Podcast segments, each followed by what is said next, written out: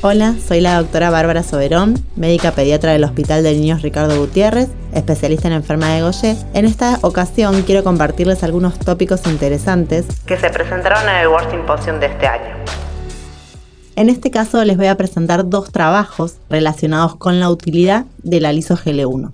El primero, el título es Contribución de la LISO-GL1 para la toma de decisiones en pacientes con enfermedad de Gaucher. Sabemos que los biomarcadores son fundamentales para el seguimiento de pacientes con enfermedad de Gaucher. La LISO-GL1 es al momento el biomarcador más específico y especialmente útil en el diagnóstico, seguimiento y control de adherencia al tratamiento de los pacientes con enfermedad de Gaucher. Previamente se ha utilizado la chitotriosidasa como biomarcador, pero desde el año 2020 contamos en Argentina con la suerte de tener la disponibilidad de dosar lisogl1 en papel de filtro. Más allá de la utilidad general de la lisogl1 que vamos a tratar de aclararla en estos trabajos, sabemos que en Argentina es mucho más útil aún la lisogl1 debido a que, según datos que ya hemos publicado previamente, tenemos una población argentina que es deficiente en chitotriosidasa mucho mayor a la publicada en la literatura general. En Argentina, por ejemplo, son homocigotas para déficit de chitotriosidasa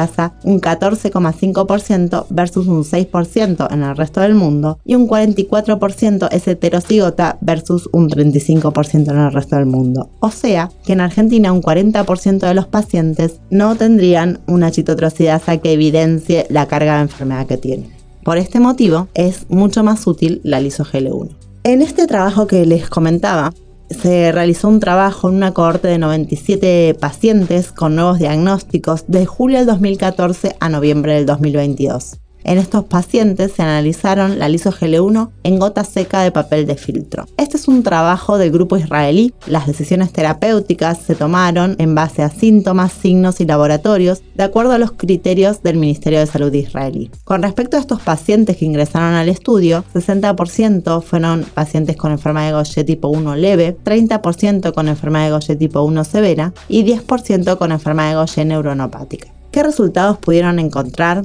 Encontraron que comenzaron el tratamiento un 73% de los pacientes con una media de dos meses después del diagnóstico. 16% comenzaron tratamiento luego de más de cuatro meses debido a una empeoría en el fenotipo de la enfermedad. Y en todos estos pacientes que empeoraron, se acompañó de un aumento de la lisogl1. Encontraron valores estadísticamente significativos diferentes en los valores de plaquetas, hemoglobinas y lisogl1. Todos estos parámetros fueron diferentes en los dos grupos. ¿Qué grupos? El grupo que no comenzó tratamiento versus el grupo que sí comenzó tratamiento. Entonces, estos parámetros podían distinguir a un grupo del otro. ¿Qué conclusión sacaron? Que podían ser factores predictores de inicio de la terapia, no solo los signos y síntomas de los pacientes como las plaquetas y la hemoglobina, sino también el valor del isogl1 que tuviera el paciente al diagnóstico. ¿Y cuál fue el valor de corte en este trabajo? El valor de corte de la lisogl1 que hacía que tuviera 22 veces más chances de iniciar tratamiento era de 250 nanogramos por mililitro. Entonces podemos ver que la lisogl1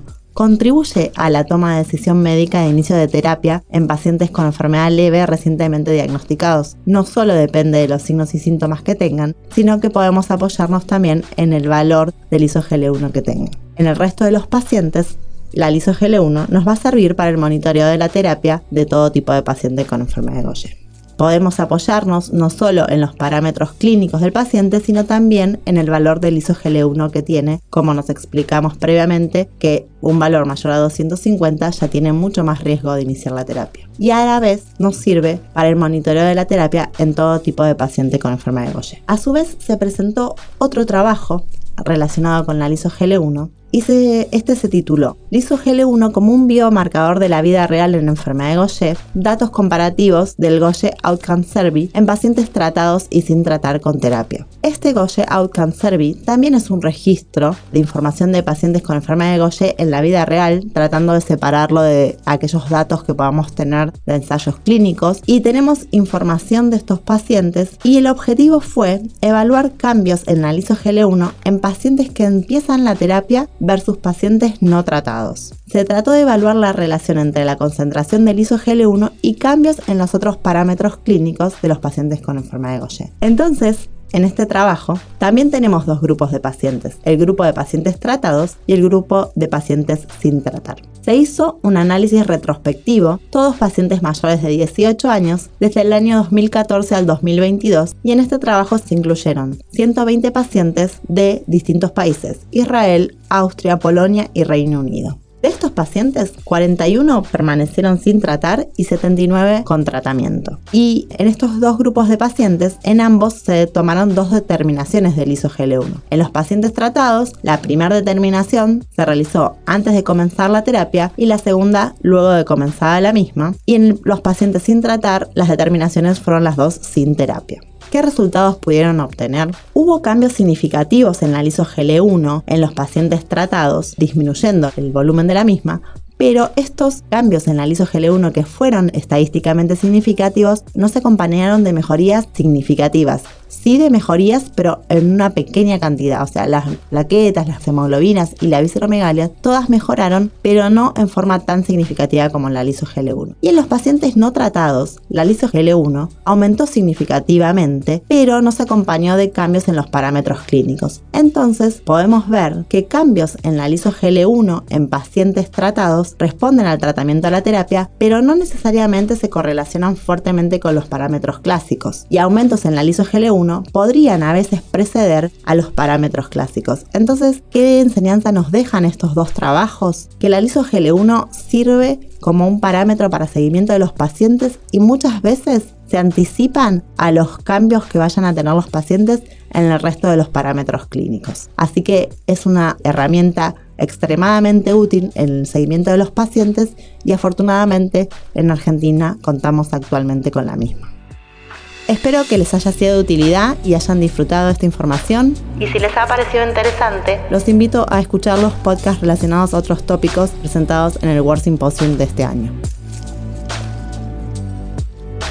Si te gustó el contenido, te invitamos a visitar www.campus.sanofi.com, donde encontrarás podcasts, videos, cursos y más herramientas sobre enfermedades poco frecuentes.